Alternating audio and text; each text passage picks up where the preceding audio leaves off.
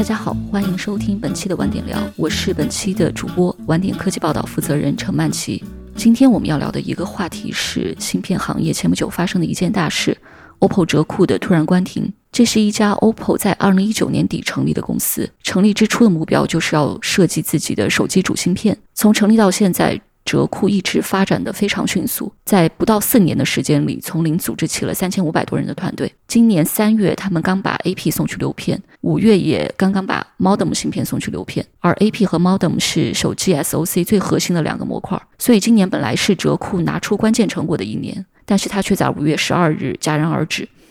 折库关停之后，晚点团队第一时间去接触了多位折库员工、芯片行业的从业者，还有一些投资人。我们试图了解整个事情的更详细的经过，也想还原这家公司不到四年的发展历史。今天的播客里面，我们就会聊一聊我们掌握到的折库关停的一些信息，以及基于这些信息，我们会分析一下折库关停的可能原因。这也是市场现在最关心的话题。同时，我们会把时间线往回调，从二零一九年开始复盘一下这家公司的发展历程。最后，我们想聊此事对行业的更多影响。今天和我一起录播课的是参与采访的两位晚点记者张家豪和邱豪。大家好，我是晚点科技组的记者张家豪，之前主要关注消费电子、人工智能还有半导体这些领域吧。然后，OPPO 过去也是我跟踪的一家公司。大家好，我是晚点的记者邱豪。我过去也主要关注半导体相关的领域。然后，因为我本人 base 是在上海，所以这一次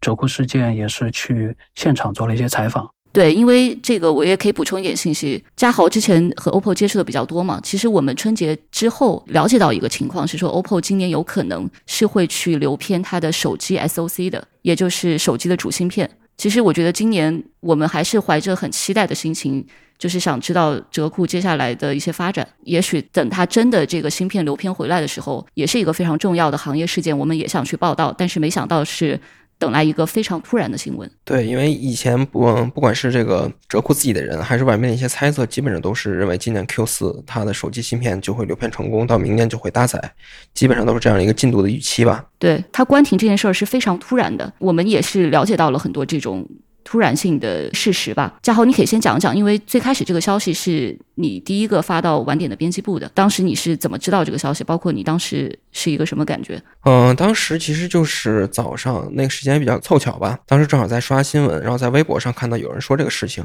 然后当时就觉得不是很能相信这个这这个是一个确切的新闻吧，觉得可能是谣言。然后但是紧接着可能大概过了两三分钟，和平时联系比较多的一个 OPPO 的 PR。就发消息问你有关注到 OPPO 的一件大事儿吗？然后我就反问他是折库吗？他说是，然后就发给了我一份官方声明，然后就是后来大家都能看到那份声明，就是说基于市场的预期啊，董事会决定关停折库的自研的业务。然后当时是非常震惊的，就是没想到居然是真的，因为当时比较巧的一个事情就是。那是周五发生的嘛？然后周三晚上和一个半导体行业的猎头就是线下见面聊过，还聊到了折库。他说折库现在三千多人是非常大的一个团队，然后现在进度是什么样的？然后今年会流片啊之类之类的。紧接着过了一天，然后就发生这样的事情，当时就觉得非常的不可思议吧，特别的突然。嗯，然后秋豪，因为你是一直关注半导体的，就是从你的角度的话，你当时看到这个新闻，你第一反应是什么？呃，我当时其实在看一场比赛，看 NBA。然后当时我自己支持的主队季后赛的生死战是被对方一节给打花了，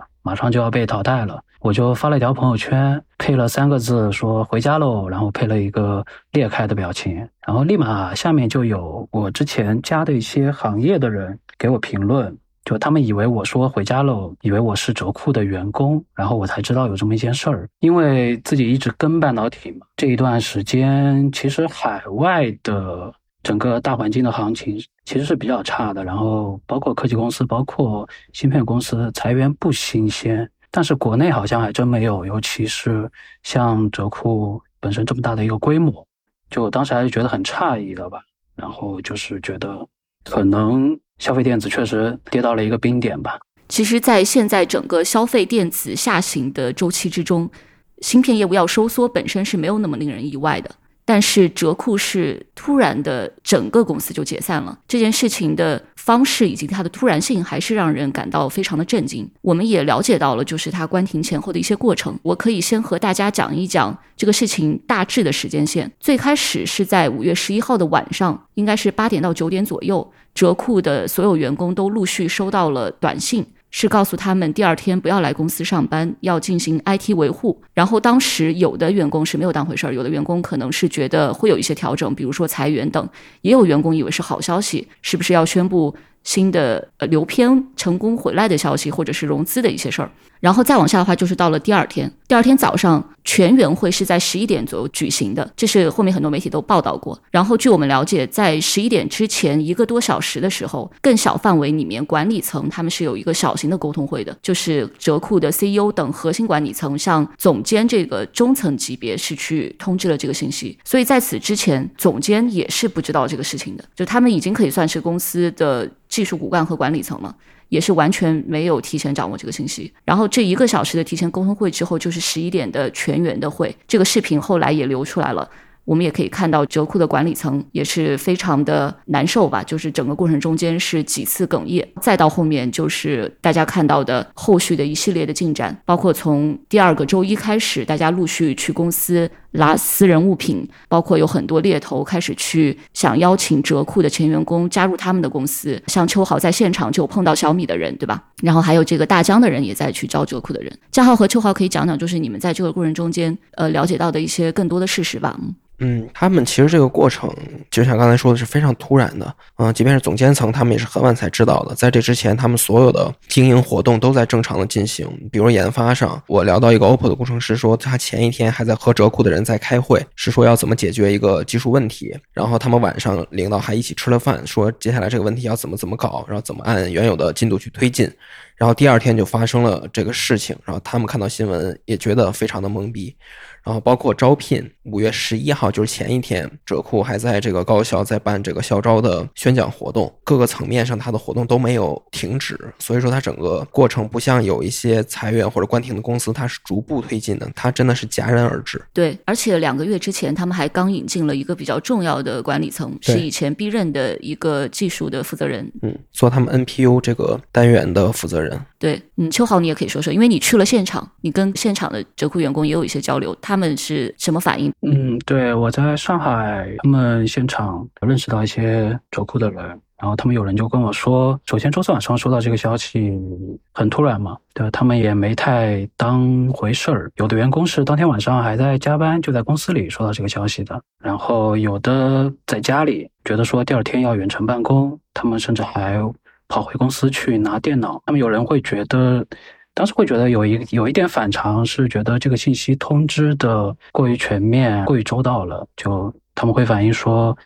短信、公司的邮件，包括自己留给公司的个人信箱也收到了这个消息。有的人就会觉得，是不是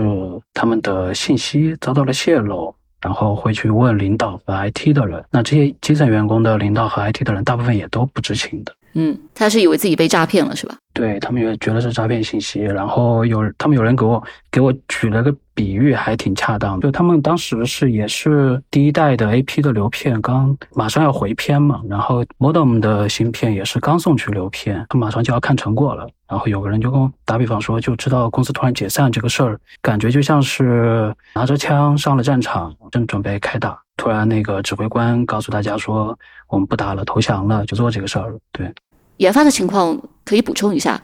秋豪，你刚才提到说 AP 和 Modem 都送去留片了。我们可以给听众解释一下 AP 和 Modem 是什么，包括为什么 OPPO 在做这个事情。简单来讲，AP 跟 Modem 可能就是手机芯片最核心的两个部分。呃，AP 你可以理解成为类似于电脑的 CPU，更多的是处理应用程序。Modem 呢是和射频共同构成了 BP，那么它是帮助手机处理一些网络信号的一些问题。然后这两块基本上是投入最大，也是 OPPO 做自研手机芯片最核心的两块业务。之前有很多媒体都报道过这件事情，就是说三月份的时候，折库的 AP 已经送去留片了。然后我们采访还获得了一个信息，是五月十号，也就是在关停的前两天，他们刚把 Modem 芯片送去留片。这也是反映就它关停非常突然的一个表现。这两个芯片的模块加起来，其实是你手机主芯片最重要的两个组成部分了，也说明他们今年其实是会取得进展的非常关键的一年。然后就是在这个关键进展。即将要取得的时候，可以看到它最终效果到底怎么样的时候，功亏一篑，这个公司戛然而止了。然后我们还了解到一个也算是比较有意思的小细节吧。其实他们五月十三号的时候还准备举办一个家庭日，主题就是 Colorful Day，本来是是挺好的、挺向上的一个主题。当然，随着这个公司的关停，这个家庭日的活动也取消了。然后在关停之后。我觉得大家讨论的最多的一个焦点就是 OPPO 到底是因为什么原因把这个库突然关掉了？对，基本上分成两派吧，一个是纯是从市场和算账的角度去考虑，觉得这是一个投入产出比非常低的一个项目，从一开始可能就不应该存在；还有一种就是所谓的这个更不能说的原因吧，然后一些外部的原因，这主要是分成这两部分的讨论。我觉得有一个事情可以和听众分享一下，就是在全员会之前的那个小的会议上面，大家是有去问核心管理层一些问题的，但是当时大家没有人想到说要去问你说的不可说的那个原因，没有人想到去问这这个问题，因为大家没有往那个方向想。对，其实可能从内部员工的角度来说，他们更多的可能会从业务角度去考虑这个问题，这也是比较自然的。当然，从这个外边的这个网友的角度、看客的角度来说，想一些更怎么说、更阴谋论的角度来看，其实也是很正常的现象。我我觉得我们现在也不能说这个是阴谋论，因为我们确实不掌握所有的信息。嗯，我们只能基于我们已经有的信息，我们可以来讲一讲这个关停的原因可能是什么。其实，嘉浩，你可以从手机市场的角度说一说。OPPO 其实它现在。所面临的压力来说，其实是比较大的吧。因为其实从整个公司角度来说，OPPO 它和 vivo 过去是总是被大家一起比较的两家公司，他们的这个产品定义、营销方式、渠道组织基本上都是很类似的，因为他们是一体同源的嘛。但是就是从最近的这几年，OPPO 和 vivo 出现了明显的这个战略分野吧。总的来说，就是 OPPO 更激进，vivo 相对来说更保守一些。OPPO 组建一个三千多人的这么大的一个。自研的芯片团队，然后 vivo 我们了解到应该只有三百人，是它的十分之一。然后也包括它其他的一些业务，比如像 IoT 业务，它所做的这个产品的品类也比 vivo 多很多。还有一些像 AR 眼镜这些更更前沿的产品，它也是在做。但是呢，它所面临的市场的竞争压力其实一直都是很大的。然后国内的话，它今年一季度它是国内市场份额第一，然后折叠屏这个品类也是第一。但是因为这个盘子整体都是非常小。然后越来越下滑的一个状态，所以并没有说它因此就更安全了。然后在海外市场呢，其实 OPPO 现在也面临一个巨大的问题，就是在欧洲市场，它和这个诺基亚的专利案是败诉了。据报道的话，应该是在六月底会彻底退出德国和法国的市场。它目前这个德国的官网产品信息已经清空了。这个事儿呢，具体来说它的影响，它如果按照原有的这个专利授权费去执行的话，它每部手机大概要给诺基亚付。二百七十块人民币左右的一个专利费，这个其实是非常高的，能占它单机利润很大的一部分。你说的是在欧洲卖的每部手机二百七十块的专利费，还是全球都要付？呃，应该是全球。诺基亚现在它应该是五 G 专利，应该是在全球第五的一个位置，就是掌握的五 G 专利的数量。然后现在这个五 G 的专利费也是它营收很大的一部分。嗯，然后这个事情没有搞定以后呢，它就。注定要退出欧洲市场了。然后欧洲市场其实现在占 OPPO 的整体销量的份额其实不大，然后它在欧洲也只有百分之二。到百分之三上下徘徊的一个份额，但是呢，这个欧洲市场因为这个经济比较发达，然后这个消费水平也比较高，它的手机的这个 ASP 我查了一下，应该是四百多美元，是全球最高的，比美国还要高。所以说，如果你想做高端机的话，你肯定欧洲是不能放弃的一个市场，因为美国因为一些原因嘛，它是肯定是进不去的。所以你想做高端机，就只能在欧洲做。嗯，但是因为这个事情发生之后，它这部分市场基本上就没有希望了。对，而且高端跟它的芯片是非常相关的。对，自研。芯片的话，基本上就是服务于你的高端机的。嗯，高端市场其实是这样，现在手机市场逐年下滑，但是如果你仔细看一下这个数据的话，其实高端市场的份额是越来越高的。这个其实也是一个很正常的经济现象，就是说当这个经济放缓，然后消费下滑的时候，只有这个有钱人才愿意有动力去这个换手机。然后，所以你也能看到，苹果是卖的越来越好。然后，OPPO 做这个投入这么大精力做自研芯片，其实它就是为了做好高端机嘛。高端机，如果你没有自研的芯片，其实你是很难去做出一些差异化的。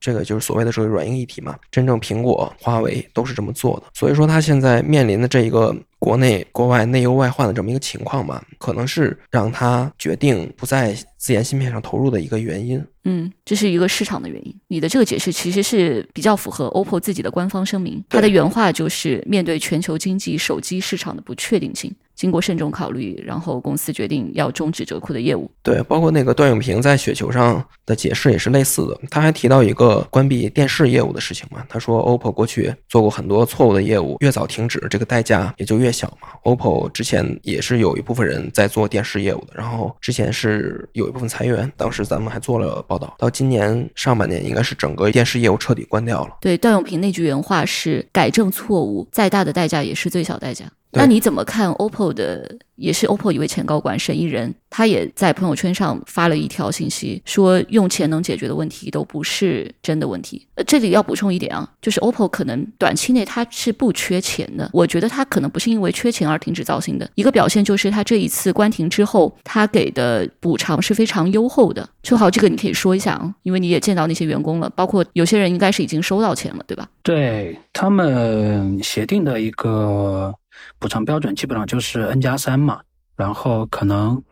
呃，应届生的选择会多一点，因为就是今年啊，仅限于今年还没有报到的应届生可以去选择不拿这个钱去 OPPO 别的部门。嗯，或者是拿这个赔偿金，然后这个可以跟前面他们觉得这个事儿事发突然可以联系起来一点，就是即使去年整个环境这么差的情况下，呃，我们了解到就是折库这一块它本身的资金各项预算，除了招人之外的各项预算都是没有砍的，包括我问到的工程师，他们去年的年终奖还是给的很大方，一毛钱都没有少。对，而且它的这个 N 不是以月薪为基数，它是算的你去年的所有的收入加上津贴奖金除以十二算出来的。嗯，对，它是把整个年包加起来之后再除以十二。我们还了解到，没有休完的年假，折库是按照双倍工资去直接做现金补偿的。我们大概自己算了一下，他这一次可能一次性赔的补偿就有十亿元人民币左右。对，而且他给的非常快。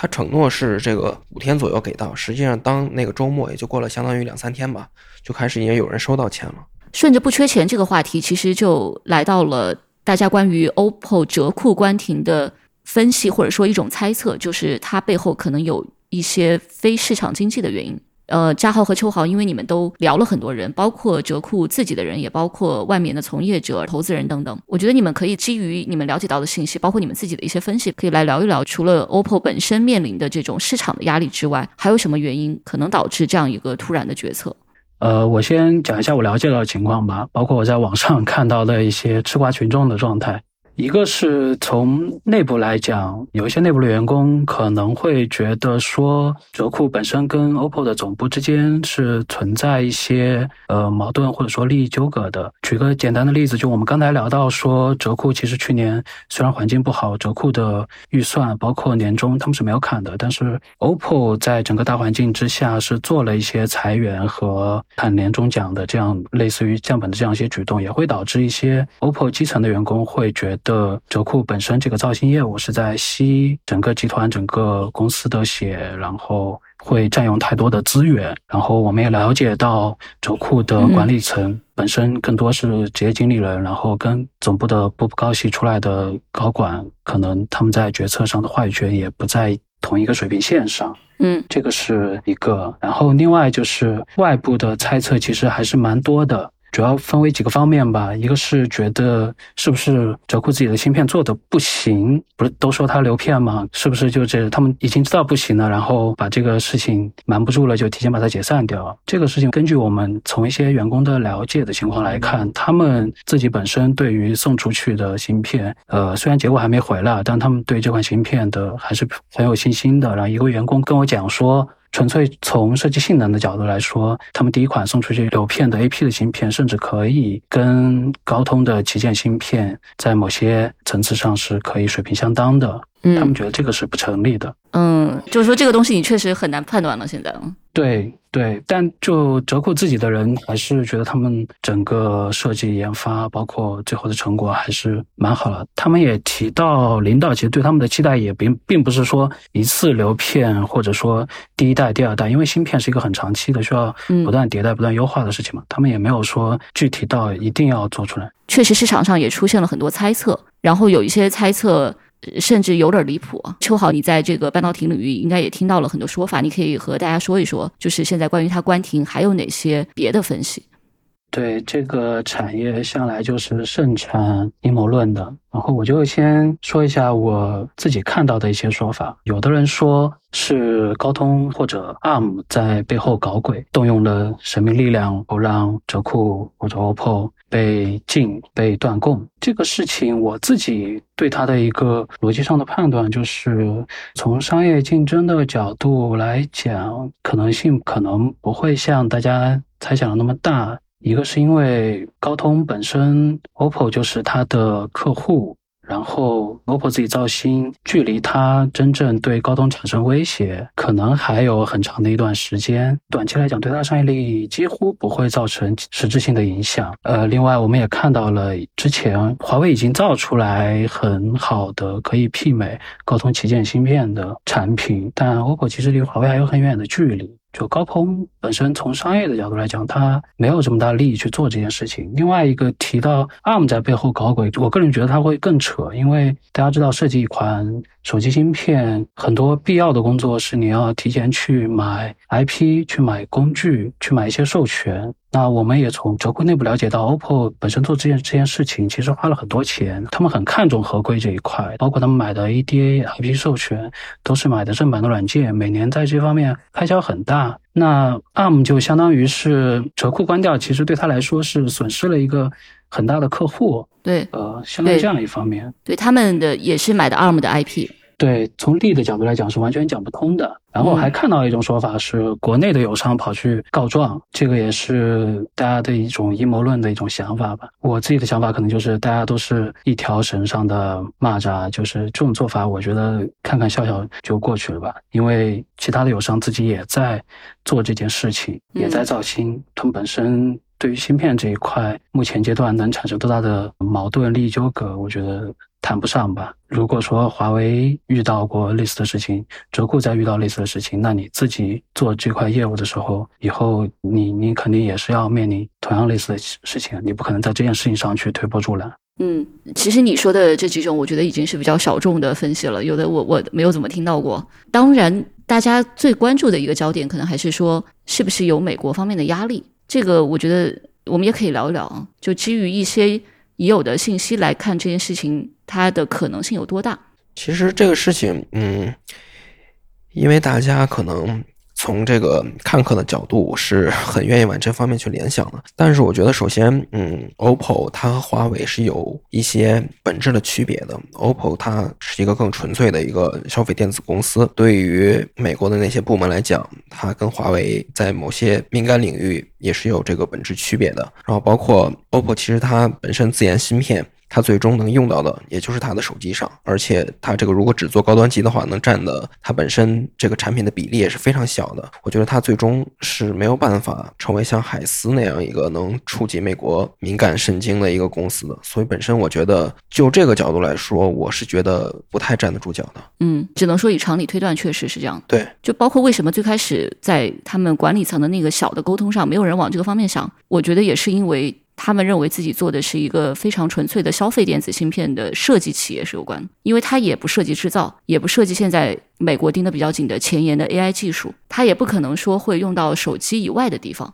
所以我觉得从这个角度，确实大家猜测的这个美国的压力可能性是比较小的。当然，你不排除说有些信息、有些事实是我们现在不知道、不掌握的。这个可以看后续的发展吧。如果真的有什么情况的话，我相信大家也是能在公开信息看到一些后面的进展的。对，然后我这边可以补充一点，就是我聊到了员工，其实有跟我讲到，卓库从成立中之初，因为他们一九年成立的时候，华为、海思跟中兴已经被制裁了嘛。从他们成立到之后。折库的内部是非常非常重视合规和避免这方面的风险的。然后有个员工就跟我提到说，他们每个人就是内部就入职之后的内部培训的时候，其实会非常强调说，大家不能把在上一家公司的任何资料带进呃折库。因为他们的员工里其实也有不少也是来自海思，嗯，最开始可能海思的人没有那么多，后来也是有招一些海思的人。对，包括他们解散之后那天，华为海思的人其实也到了现场，有去招人。所以海思现在还在招人是吗？他们已经一万多人了。是的，在招人。我听说是那天他们是去了一个射频模拟芯片的一个团队，就他们的一个 leader 过去招人。哦，这次事件发生之后，我们的很多工作。也是在试图去了解这家公司从成立到现在的一个整个的过程。在二零一九年十一月成立的时候，折库这个公司是非常有雄心壮志的。嘉豪，你可以讲一下最开始的我们了解到的一些情况。嗯，其实这个折库它的前身是 OPPO 内部的这个叫马里亚纳的项目组嘛，马里亚纳就是那个海沟，寓意他们要深耕这个。科技领域最难的一个部分吧。然后他从这个马里亚纳的项目组在十一月成立了这个单独的子公司，叫折库。然后其实可以先讲一下，就是当时这个项目成立的时候，一个行业的一些背景吧。因为二零一九年华为是刚刚被制裁，然后但是那一年的华为在这个中国市场依然是这个一骑绝尘的，它是第一，然后 OPPO 是第二，但是它的出货量几乎是 OPPO 的两倍吧。然后到二零二零年，也是华为最后手机卖的比较多的一年，它依然是 OPPO 的两倍左右。对于 OPPO 来说，它当时可能看到华为手机可能会是逐渐下滑的一个状态，它作为第二，他肯定是想做一些事情，在这个老大退场以后，能抓住更多份额，所以他就是想在这个芯片上投入更多，然后争取将来能抓住这个高端市场的机会吧。因为过去华为、三星还有苹果这三家有自研芯片的手机公司，也是每三家真正能说在高端市场站稳脚跟的公司，所以说其实你不一定说你做自研芯片你就一定能在高端市场成功，但是这是唯一一个可以复制的路径，所以他们就在这个。芯片上想有更多的投入，因此成立了折库这家子公司吧。他们包括我们采访获得信息也是，他们在成立之初就明确了，一定要做对标高通骁龙八系旗舰芯片的芯片产品，而不是说要先做低端的，然后一步步去迭代哦。所以这个目标一开始是定的很大。对，而且他们一开始的目标就是要做手机的 SOC，而不是说我只做芯片里的一些小的模块。嗯，对他们做那个 ISP，然后其实算是在短时间内能拿出成果的一个项目，然后也也可以借此来磨合团队，然后锻炼一下团队的配合，然后积累一些经验。包括 ISP 也是能提供一些在影像方面的加持，然后提供一定的差异化。嗯，就你刚才说的 ISP 是它实际上就是成立之后发的第一款芯片。嗯，但它的最大的目的，它还是要去为它后面做这个主芯片去服务的。我觉得还有一个信息是，提前就有信号说明华为可能要开始退场了。就是更早的时候，在欧美市场，谷歌禁用华为的这个谷歌 Service，这个其实是让你在欧美市场基本上你就很难去卖了。嗯，在中国以外的市场，你没有这个 GMS 的话，基本上就是等于你这个手机就不叫智能机了吧？嗯，那个是比二零一九年更早，应该是在二零一八年。对，所以其实当时对 OPPO。这样的公司来说，他确实看到了一个机会，有可能他能在高端市场获得更多的份额，去分一杯羹。我觉得在最开始去做这个决策，它是有一定的商业合理性的，虽然它需要非常巨大的投入，也非常难，就是你即使花了钱，也不见得能做出来。但我觉得至少在出发的时候是有合理性的。而且据我们了解的信息，当时 OPPO 的高层是非常有决心去支持造星的，在折库最开始招募的一批。几十人的骨干里面。他们是有去 OPPO 的总部在深圳见陈明勇，这是在公司刚成立没多久的时候，陈明勇本人是陪着这些人从早到晚待了一天，给他们讲了 OPPO 的一些历史啊文化，包括他也说了自己对造星的这件事的心理预期。他的想法就是说，八年的时间，我们能不能造出一款在手机上好用的 SOC？其实八年这个时间，我觉得他也是有一定的长期去深耕的打算的，也并不是一个特别夸张的计划。然后另外就是 OPPO 当时它的资源嘛，二零一九年的时候，OPPO 是在全球卖了一点四亿台手机，它其实还是收入上还是有非常大的体量的。当然，OPPO 是一个没有上市的公司，实际上它每年的净利润是多少，外界没有办法知道准确的数字。但是步步高系确实有一个特点，就是他们结合经销商，然后结合很多其他的手段，它是有一定的调集资金的能力的。再往后就是到了折库后面的几款芯片，包括它的第一款芯片是二零二零年三月立项的马里亚纳 X，也就是影像芯片 ISP。到二零二一年夏天之后，这第一款芯片就流片回来了，然后之后也是顺利的发布，部署到了 OPPO 的手机上。那到现在的话，应该按照官方消息是出货了一千万颗，在它 OPPO 去年的手机销量里面，差不多是十五分之一的一个比例。嗯，它现在基本上所有的旗舰手机，包括折叠屏，都是会搭载这个马里亚纳的 X 的这款 ISP。这个其实现在主流的几家国产的手机公司都有自己的 ISP 了。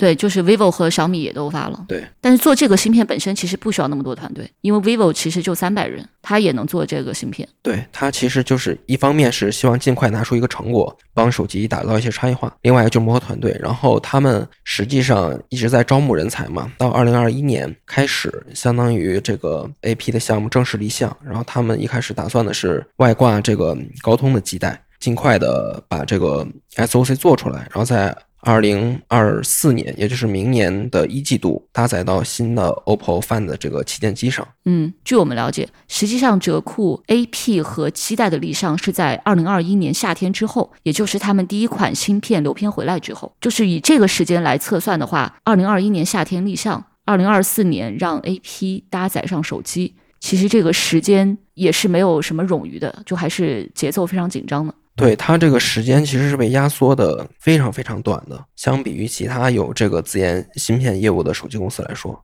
因为围绕这个折库，我觉得有几个比较重要的焦点啊，就是关于它到底做的好不好。一个就是说，它是不是同时做的事儿太多了，然后然后节奏有点快。同时做的事儿多，表现在它做了很多芯片。就我们刚才说，它已经发了的是。ISP 就是马里亚纳 X，它还发了一款芯片是蓝牙芯片马里亚纳 Y。后面它没有发布的，在研发的还包括已经送去流片的 AP 和 Modem，还有射频芯片，还有 WiFi 芯片，还有电源管理芯片。所以我们知道的就有七个产品是在研发的，这是他做的事情特别多。然后另外就是你刚才提到的说，这个 AP 上手机的时间，从立项到上手机的时间其实是相对紧张的。也是因为他同时做了比较多的研发，然后导致整个团队扩张的也是比较快的，所以关于他们的组织管理的一些混乱，也是大家讨论比较多的一个问题。其实我们可以就是分开把这几个点都讲一讲，因为你们也聊了很多人，他们对这些大家关注的。问题都是有一些信息和想法的。首先来说，你刚才说的那个时间压缩的问题，其实我们可以对比看一下，就是苹果、包括海思、包括三星，当年自己开始做手机芯片的时候，大概是一个什么样的节奏？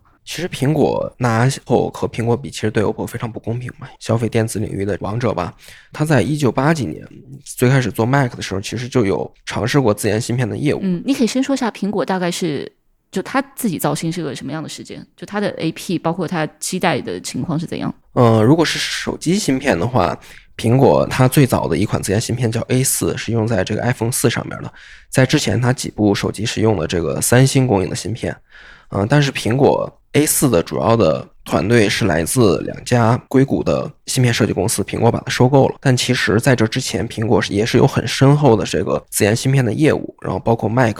上的自研芯片，包括苹果是最早支持这个 ARM 架构的公司之一，也是它推动了这个 ARM 这家公司的独立。所以说，苹果你看起来是仅用了两年的时间就。把 A 四研发出来了，但实际上一方面它这个团队是收购的，另外是苹果本身就有很深厚的这个技术基础，然后自研芯片的基础，所以说它能在 A 四之后就用两代芯片就做到这个呃性能已经遥遥领先同期的其他芯片。嗯，然后三星的话，因为三星半导体这家公司也成立的很早，它也是有自研芯片的基础，而且它也是经过数代的迭代之后才做到自研芯片的性能能达到同期的主流水平。A 四也是没有基带的，只有 AP 的，对吧？嗯，对，苹果是在基带上面一直是有这个技术和专利的欠缺的。它 A 四上的时候，当时和高通比，应该还是要逊色于高通的吧？呃，那时候高通还不是最强的手机 SOC，它是经过后面几代迭代。当时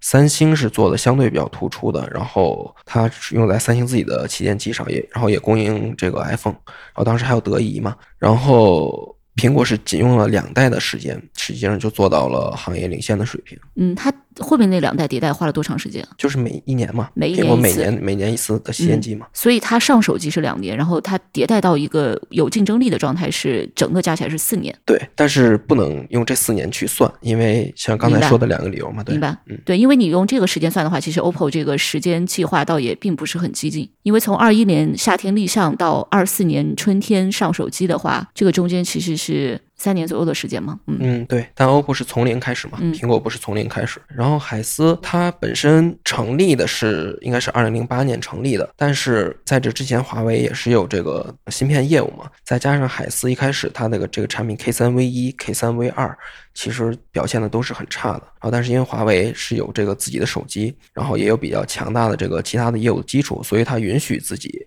也不能叫允许吧，华为有其他的业务能支撑它在这个芯片表现不佳的时候，也能硬着头皮装载到手机上，然后去卖。然后它也是经过几代的迭代，应该是到麒麟九幺零这一代才正式的在性能上能跟同期的高通掰一掰手腕。在之前呢，性能其实都是比较糟糕的，包括这个功耗呀、发热呀。当时是有一个传言，余承东第一次把这个搭载 K 3 V 一的手机拿到这个董事会上，然后任正非玩了一段时间，就把这个手机摔到余承东脸上了。这个事情其实一直都有传，但不知道是真的假的。总之，它是就是一个反应，就是说华为开始这个性能其实也是比较糟糕的，但它是经过几代迭代，相当于是八到十年左右的时间吧，嗯、才正式做出了性能比较好的手机 SOC。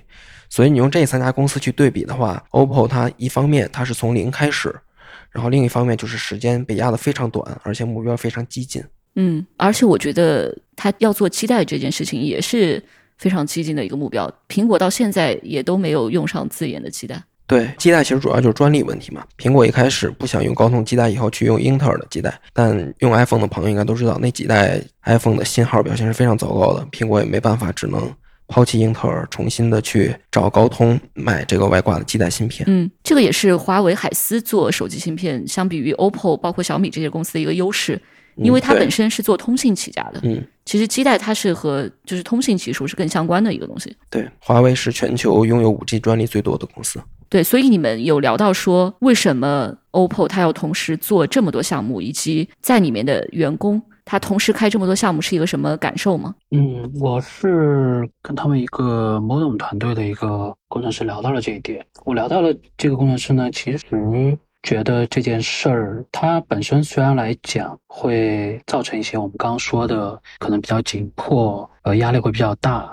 因为他们其实从开始研发一直到流片之间，他们工作其实蛮忙的，一直在加班。然后有一个工程师朋友跟我说，他是去年国庆和元旦都没有休息，只有春节的时候才请了几天假，每天都是要加班到九十点钟，甚至十一二点。就他们压力还是蛮大的，但是那个 Model 团队那个工程师就跟我说，其实他可以理解说为什么 OPPO 要同时去做这么多的项目，因为首先它是一家初创公司，从零开始。虽然它最后的目的是要做一款高端的手机的 SOC 芯片，但是芯片这个事儿是一个长期的，需要不断的去迭代的一一个事儿，就它没办法一次性磨合到位，所以它就需要去做一些小的芯片来迭代和练手。团队的磨合也好，然后技术包括他们工作流程的一些磨合也好，都需要通过这些事情来去完成。就他举了一个例子，就是说我们每个人去参加高考，不是说直接把书念完了，高三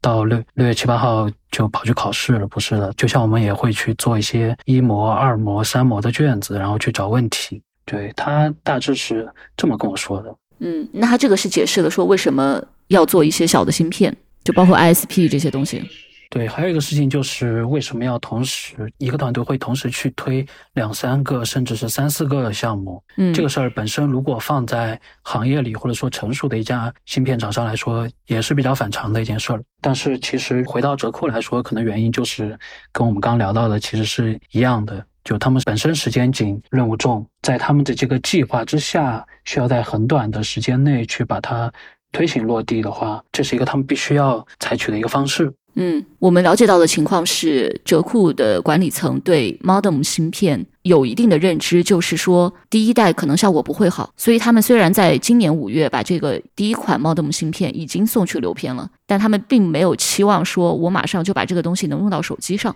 对他们第一款手机的 SOC 其实是这么打算的，就是用自己的自研的 AP，就是我们刚说的处理器芯片这一部分。然后像 Modem 呢，其实他们也是刚买完了联发科的 Modem，其实是采取一个外挂的方式。他们自己的预期是到第二代的 SOC 的时候，再用上自己的刚送出去流片的这一款第一代的 Modem。对我们了解到的时间是，他们可能是准备到二七年左右的时候，然后可以让自己的手机用上自己的 Modem，或者说整个自己的基带吧，就是 BP 加 AP 都变成自研的。也就是我最开始说的陈明勇对这个团队的期待嘛。二零一九年成立，然后我八年的时间，能不能说让 OPPO 的高端线用上我自研的手机，然后能有一个差异化的产品的表现？顺着刚才说的这个话题，就是开了很多的产品线，然后时间也比较紧，那带来的另一个困难或者说是一个处境吧，就是折库在很短的时间里面是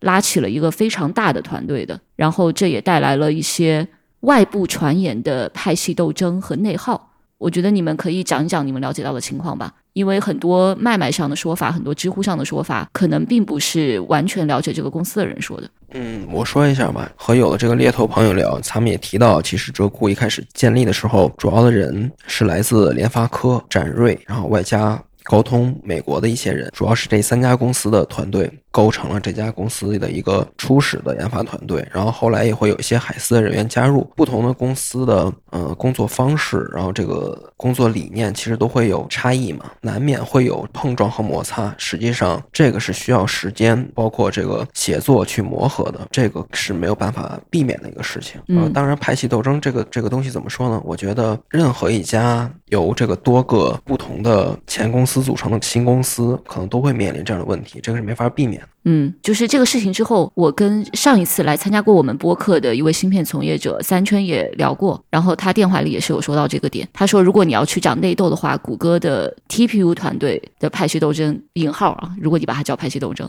拉出来可能也是一部非常精彩、好看的大戏。嗯，对，因为。这些也都是行业头部公司，他们都是做过非常好的产品的，可能都会有一部分的骄傲吧，觉得我我我这样做是对的，你那个不行之类的。对，就是据我们了解的情况，他们内部确实在最开始的时候有一些摩擦，这个摩擦主要是围绕标准和流程问题展开的，因为高通来的人、联发科的人，包括海思的人，他们做事的标准。和方法和流程都不太一样，就是更多还是因为对事情的不同的理解和追求导致的吧。据我们了解的信息，到二零二零年年中的时候，也就是折库成立了大半年的时候，折库自己是逐渐形成了他自己的一个标准和流程。比如说，大家对于什么是 milestone 以及 milestone 要达到什么样的目标是有了一个共识。然后这之后的摩擦会相对少一点。嗯，秋豪你也可以说一说，因为你那边也聊了比较多一线的工程师。对，关于摩擦这个事儿，我从外到内听到的说法，就其实就就蛮反映问题的，我觉得。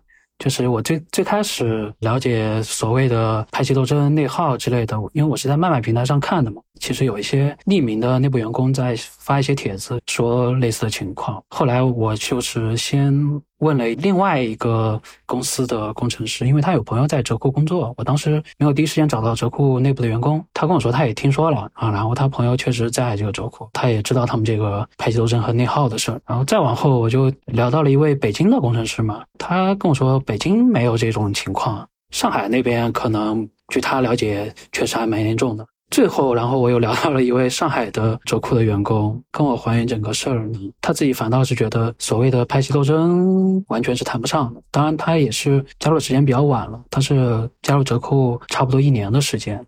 他来到之后，可能整个确实像刚曼奇老师说的，整个折扣的流程其实相对来说已经经过了一段时间磨合。他自己反映就是说，包括整个折扣的各方面的效率还是蛮高的，其实，但工作效率没那么高的一个原因，可能体现在领导经常开会，要给他们做一些定的一些具体的呃流程啊也好，怎么做这件事儿。他们很多要等到这个开会确定之后，自己才可以执行，这是他觉得工作效率上可能会拖一些节奏。但是所谓的内耗和派系斗争，他也他自己也是完全不认可的。当然，这只是一个部门的工程师跟我们这么说。不排除其他部门有别的事情发生，但对我来讲，整体对这家公司的一个判断，它还是符合一个我们对所谓突然拉起来一个大规模的一个初创公司，它前期所需要经历的这样一个磨合也好，然后需要确定自己的一种行事方式也好，还算是一个比较正常的一个方式，就大家还是相对是对事儿的。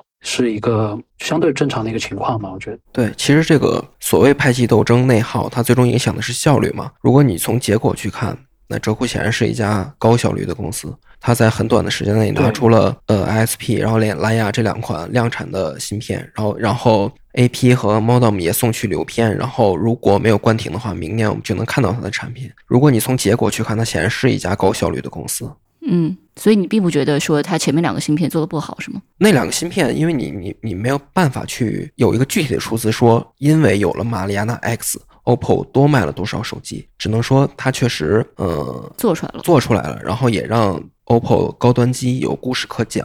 嗯，我们了解到的一个信息是，马里亚纳 X 就是他们第一款 ISP，是流片回来之后是没有修改过，他们就。直接是作为一个产品，然后放到手机上的。对。然后有一位折库的人士和我们说，他在他自己的从业经历里面，他大概有十几年的芯片的从业经历。他说这个情况其实是很少见的，尤其是。一个公司，它是从零到一做的第一款芯片的时候，因为如果你是比较成熟的公司，你以往其实积累了很多数据，然后你有一些 database，你可以去在那个基础上去做芯片，你的成功率是有比较大的帮助的。但一个新公司是没有这些东西的，虽然这些人都是有经验，但也并不能保证你第一款芯片就能一次成功。甚至是没有大的修改，但他觉得马里亚纳 X 还是做到了这一点，其实让他有点意外。对，包括听他们的讲述，哲库的工作时间其实是很长的，然后工程师也是非常的投入，加班很多，节假日也基本上都投入到了这个芯片的研发，尤其是到攻坚阶段。嗯，就是哲库关停之后，我有看到有一个人发朋友圈，是个投资人，他说。他们当年实验室有一个同学，现在在浙库工作。有一次参加同学会，高铁坐到一半，然后发信息给其他同学说公司有事情需要他回去解决，然后他又折回去了，就没有去参加这个同学会。这堪比台积电。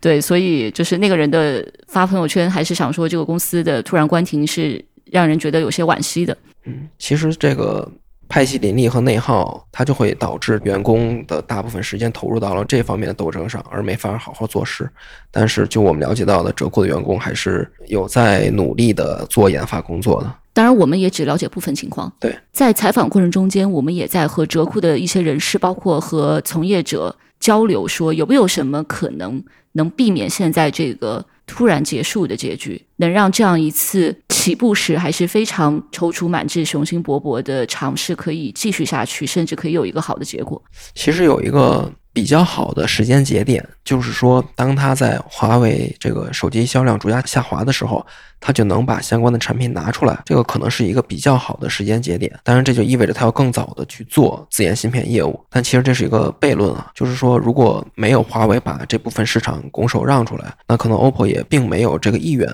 或没有这个信心去把这部分做好。但就是因为看到华为倒下，然后你去做的话，反而时间就会晚，这是一个没有办法。提前去预判的事情，嗯，所以第一个可能是更早做这件事情，对，但这不符合 OPPO 的以往的风格，对，包括他们造车也是嘛，调研了一圈，发现不是很好做，就不做了，嗯，因为以往对 OPPO 有一句评价嘛，就是敢为天下后，对他们内部也有一些其他说法。类似守正不出奇，然后长坡厚雪啊之类的价值观的一些描述吧。总之就是它并不会在更早的时候投入到更前沿、风险更大、更新的业务上。这是 OPPO 过去一贯的一个价值观吧。其实我觉得它造星这件事情已经有点跳出它以前的风格了，就花这么大的精力去造星，嗯，它不像是 vivo 或者小米那样，就是一个有限的投入。对，小米其实它是尝试过的，但是后来没有在芯片上投入更多钱嘛，现在更多钱去放到造车上了。秋豪，你聊的这些人里面，他们有去做这个复盘吗？就我可能什么样的改变，或者说我做什么不做什么，可能能避免现在这个结局？就我聊到的人，可能因为我平时更关注，可能是会更往制造和上游这一块去关注啊。然后作为这个半导体产业里的人。更广泛、更普遍的一个观点，会觉得说，他们从一开始就不该做这件事情吧？可能他们会觉得有比手机的高端的 SOC 更重要、更前沿、更需要花时间、精力和金钱去做的事情是什么？比如说先进的设备，比如说半导体制造的制程。那 OPPO 也做不了啊。是啊，回到手机造芯这个事儿，就他们可能觉得就是没这个必要做嘛。哦，我理解了，你的意思是说，有一些半导体从业者认为，这个资源不应该是手机公司去造芯，而是应该投到半导体的别的部分、别的环节，比如说更上游的环节。对他们觉得花费这么大的金钱和精力、资金、精力，如果真的想要做芯片相关的事情的话，有比。手机的芯片更值得去做的事情，我们可以顺着这个聊一下啊。我觉得，说实话，半导体从业者我接触了不少，我觉得他们怎么说了，好像一直想集中力量办大事。对，反正就是你如果从这个角度去看，OPPO 这个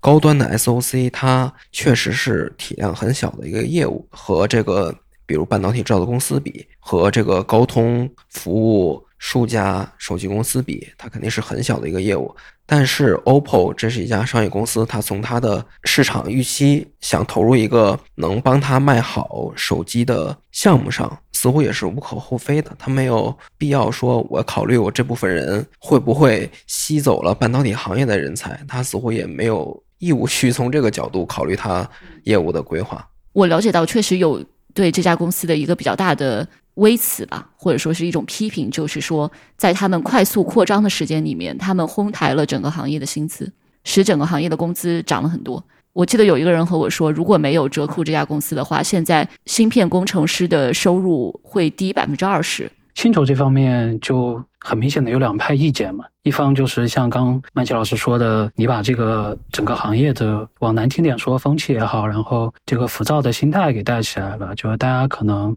都想。奔着高薪去，然后芯片本身是一个需要长周期去投入和研发，需要沉淀下去做的事情。现在就过去的几年哈，包括折库作为一个推手，然后造成大家比较浮躁的心态，都奔着高薪去，整个工程师、研发人员流动性大大的增加。其实对于一些小的公司来说，不太那么有利嘛，他们不可能。像 OPPO 这样拿出这么多的钱去招揽人才，对对他们来说是比较难的。我我记得你和我说过，你你接触的两个工程师，有两个工程师都是工资翻倍加入折库的，涨了百分之百。对，纯粹从年包的角度不算背后的那些福利，他们俩都是翻了一倍的工资进来，而且他们本身原来不是就是芯片产业相关的，就是不是纯的半导体产业，不是纯做芯片，是从别的领域过来的。而且给了他们翻倍的工资。嗯，这个事情我觉得就是在他呃团队快速扩张的时候，涨薪招人这个事情本身是会一定程度上扰乱当时的这个招聘市场的，这个是肯定的。然后，但是长期来说的话，折库招人的时候也是在整个这个国产替代这个大的浪潮之下呢。其实不光折库。其他的一些，比如像 GPU 公司，然后 CPU 的创业公司，其实都是有在高薪招人的。但是这个事情就是说，当它这个风口过去以后，会逐渐回归到一个正常的状态吧。包括我了解到，这次有了折扣的公司去外面求职，基本上就是平薪甚至降薪去找工作了。其实这个红台公司的这个大潮也就差不多过去了。嗯，对，它的成立其实标志着一个芯片热潮的出现。对一个开端，而它的戛然而止也标志着这个热潮到了一个平息的状态，归于平静了。我觉得对折库来说，在它扩张期间去花更多钱招人，确实是没有办法的，或者说它就是一个正常的在商言商的选择。因为你是一个新的公司，你没造过芯片，你要用更多的钱去弥补这些专业人士的不安全感。对，确实，如果他是在高通的，在联发科的工程师的话，他加入一家创业公司，你是需要用更多的钱去打动他们的，否则没有必要、没有理由加入到一个创业公司。据我们了解的信息，折库的人均人力成本是比高通也要高很多的。虽然高通的人是在美国，但是折库的人是也比他们高很多。嗯，就是人均嘛。刚才聊到的就是大家对折库这家公司吸收了太多的资源，然后影响了整个芯片或者半导体领域别的一些环节的发展。就是对这种观点往后延伸的话，其实我觉得涉及到现在的一个行业的整体氛围，就是对芯片和半导体领域的公司是有很多商业以外的要求和苛责吧。你可以说，你也可以说是期待，就你对它有更多的期待，也有更多的苛责。对这个事情，其实要分成两个角度去看吧。其实有些公司它是吃到了这个国产替代或者说是自研的这个红利的，它因为有这个自研的这个这个背景在，消费者就愿意去购买它，然后也会更愿意更相信它。所以从这个角度来看，你既然吃到了红利，你就应该承担一部分的这个大众对你的期待，这个是是一定的，你这个权利和义务是并行的嘛。但是你如果是仅是从这个商业决策角度去想，他只是做了一个希望扩张的一个决策，希望拓展自己的业务。然后从这个角度去看的话，你又觉得好像没有必要，什么事情都上升到特别宏大的一个叙事上。嗯，这个其实就是主要看你有没有吃到这个红利吧。嗯，包括对创业公司来说，其实过多的期待的好处是你可能会获得一些额外的融资，对，你会有钱。当然，另一方面就是，就具体到折扣的情况，其实它也并没有融资，它是 OPPO 一直自己的钱在做的。嗯，对，但是其实可以预见的，就是当它的自研芯片。上了它的手机以后，这个一定是一个在高端市场可以讲的故事。它也在一定程度上会帮助 OPPO 更好的卖出它的手机。就且不说性能、软硬一体这些具体的功能表现上，就是这个自研的旗号，就会有更多的人愿意去关注它。对，我觉得现在就是这件事情变得。很难在商言商，也是一个大环境所致了。就整个环境就是裹挟着这些公司这样的造出来了，当然是好事儿。然后你没造出来，可能确实就会有人认为你是不是浪费了太多的资源，而这些资源可能我们本来是可以用到整个大的半导体领域，对国家来说更重要的一些环节的。对，但我觉得折库这个钱烧的还是要比这个。嗯，共享单车啊 之类的有意义吧？它还是锻炼了这个呃半导体人才，将来这些呃人才去到各个公司以后，也会发挥自己的价值吧。嗯，好，你这是又涉及到另一个话题了，这个也是科技领域经常讨论的话题，就是硬科技和其他的这些创业，包括互联网创业之间的鄙视链的问题。当然，共享单车你也可以说方便了你的生活，对吧？是。最后，我们可以聊聊这个事儿的一些后续的影响。这个影响可能分几层，一个是对 OPPO 自己的影响，当然最直接的是对折库这三千多名员工的影响。然后再往外的话，包括对整个手机行业冲击高端化的影响，以及对芯片行业和更多的芯片从业者的一些影响。秋豪，你可以讲讲芯片这块儿，然后嘉豪，你可以讲讲手机这一块啊。其实就像刚才也提到一点，就是 OPPO 这几年是明显比 vivo 激进的。当然，最激进的就是折扣这家公司。我觉得就是从折扣这公司关停。也代表着 OPPO 过去几年基金的尝试其实并不算成功。它停止这个基金的扩张以后，有可能也要回归到像 vivo 一样一个怎么说？他们原有的本分文化上吧。他们过去 OPPO 每年都会有这个科技大会，在上面会说这个新的技术成果。其实自研芯片是其中重要的一环。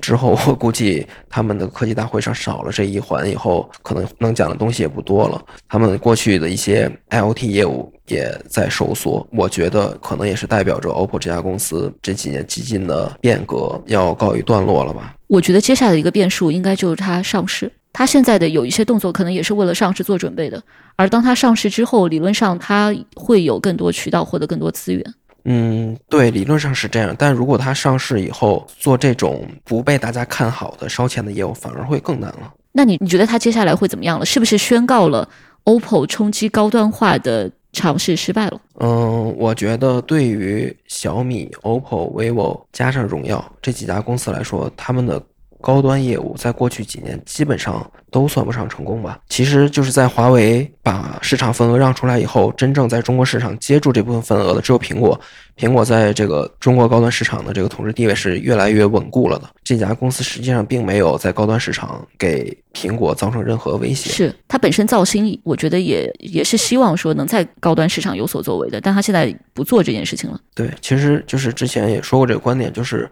那手机公司就分成几个梯队吧。最强的就是苹果，它有自研的芯片，有自己的系统。那我觉得华为也能算上，华为现在有鸿蒙，对，华为也可以算嘛。当然，呃，那鸿蒙有争议，但它也算是自研的系统。然后三星用安卓，但它有自研的芯片。剩下的这几家公司基本上就算一个一个梯队的吧。嗯嗯，这个折库这么大的团队都没有把这件事情搞成，基本上也宣告了，在智能手机这个时代，OPPO、vivo、小米、荣耀这几家公司是没有办法再上探一步，成为那几家公司这种级别的企业了。那接下来 OPPO 只能像老兵那样慢慢凋零了吗？啊，我觉得那倒也不至于，因为 OPPO、vivo 他们是有过这个所谓穿越周期的这个成功的经验的，从这个 DVD 电话，然后到智能手机，他们是穿越过周期的。他们其实核心的能力、营销能力、渠道能力其实都还是在的，就是看下一个大的品类来临的时候，他们能不能抓住吧。反正智能手机市场可能就是这样了。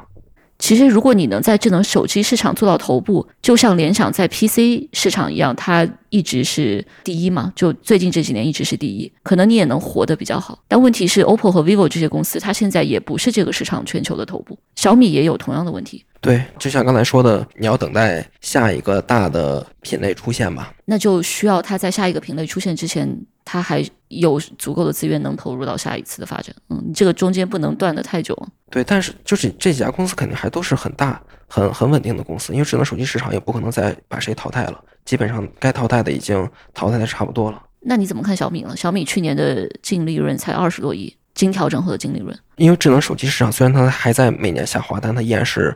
一年能卖出十多亿的一个一个一个体量，一个规模很大的市场，足够这家公司稳住这几年吧。小米其实就看造车了嘛。对，当然我觉得小米造车和折库造芯有一个类似的困境吧，就是还是入场时间晚了。嗯，如果你当年做的更早，可能效果会更好。小米的第一款车二零二四年才上市，而现在整个智能电动车市场的竞争的激烈程度是超预期发展的。嗯，反正我觉得对于 OPPO 这家公司来说，就像刚才提到的那样，它过去几年激进的变革宣告结束了。我觉得折库是一个时间节点吧。你觉得这件事情对 vivo 和小米就同样也在造新的手机公司会有什么影响吗？影响就是这个团队可能不会再扩张了。vivo 三百人的团队做 ISP 啊之类的，其实足够了。然后其实 vivo 本身高端机卖的是比 OPPO 好的，因为它可能产品定义啊、营销啊这些可能在高端市场会更好一点，足够它帮助它继续迭代它的旗舰手机了。然后小米一千五百人，其实也很很多人在做这个汽车芯片啊，当然它可能团队也不会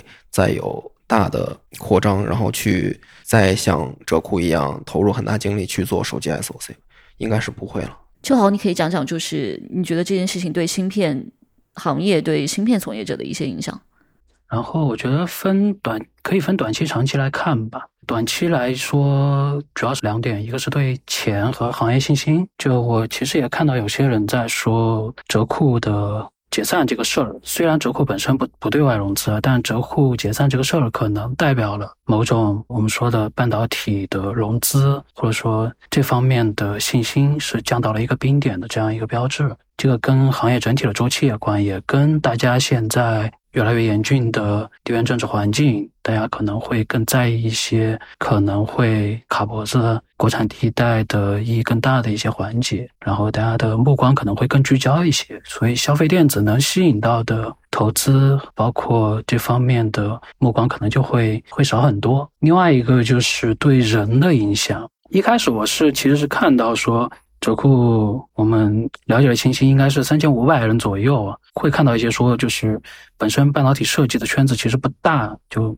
这么多人一下子投到这个人才市场，会不会一下子就导致这个市场突然就饱和了？呃，但后面我们包括跟一些猎头聊，包括在现场看到的一些现状，其实这个问题就又会导致一个分化的结果。对于折库那些本身从别的芯片大厂过来的，或者说他资历啊、背景啊、工作经验啊，可能五年以上，然后本身技术过硬的一些人，工程师来说，他们依然是非常吃香的。他们是不愁工作，甚至是被会被下家抢。有一个猎头就其实就跟我们说嘛，他们是加到的折折库的人，他们也不会立马去把他们往外推，他们是 打算把那个有一些折库的人是留在他们那个人才库里面，因为现在相当于直接的。下家的就其他的芯片公司，其实直接就已经来招人了，根本不需要通过猎头。就猎猎头他自己判断，可能在这个事情上能去，就他们能获得的赚钱的机会可能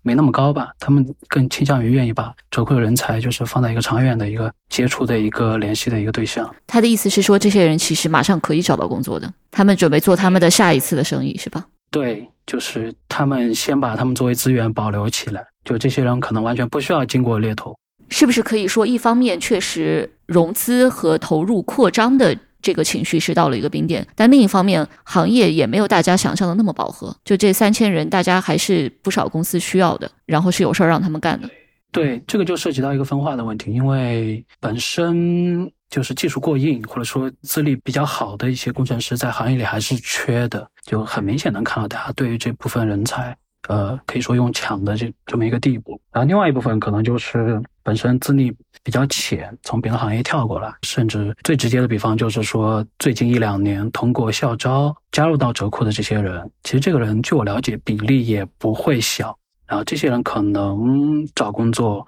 会稍微困难一些，整体上来说不会再有这么大的一个公司，就是这个行业里面不会不会有这么大的一个公司突然一下子愿意接手这么多新人。就可能即使接手，他们也更愿意去要下一波应届生，就完全没有接受过卓库的企业文化培训的白纸，相对没有经验的这些人，可能找工作会比较难。你刚才说有短期影响和长期影响，对行业的长期影响是什么？长期影响，我比较认同一个观点吧，就是我看到一位。做射频芯片创业的一位，也算是行业老兵。他整体的一个观点就是，这个他觉得这个事儿，不论是对 OPPO 来说，还是对整个半导体行业来说，未必是件坏事儿。具体来讲，到产业这一块呢，其实说到底，半导体还是一个很讲究长期投入跟沉淀的这个事儿。嗯，我们不管 OPPO 一开始定下的目标是八年，其实蛮长的一个时间段，去把好用的一款手机芯片造出来。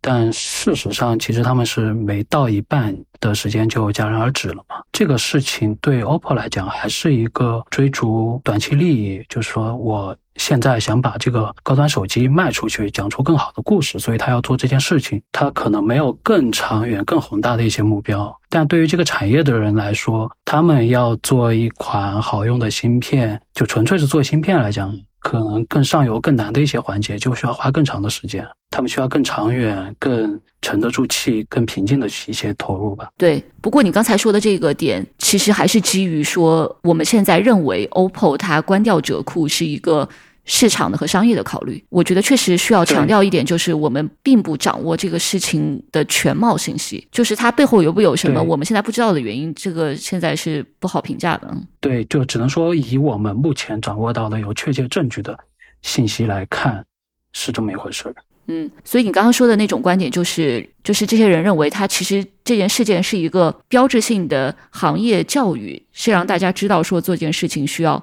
更长期的投入，更沉得住气，可能能让整个从业的风格是更好的，是吗？更利于长期发展的。对这个观点，可能更聚焦在折库关掉这个事儿，相当于过去的几年的我们所谓的芯片泡沫的一个破裂嘛。就跟周期也相关，跟国产替代也相关，就是大家一股脑的往这个产业里面去钻的这么一个浪潮，逐渐的是退下去了。对，但是就是从另外一个方面讲，如果它真的是因为那些更外部的因素导致这家公司解散的话，其实对于整个中国半导体行业是泼了一盆冷水吧？就意味着你任何想往更高端、更前沿的尝试都会被敲打。这个其实对于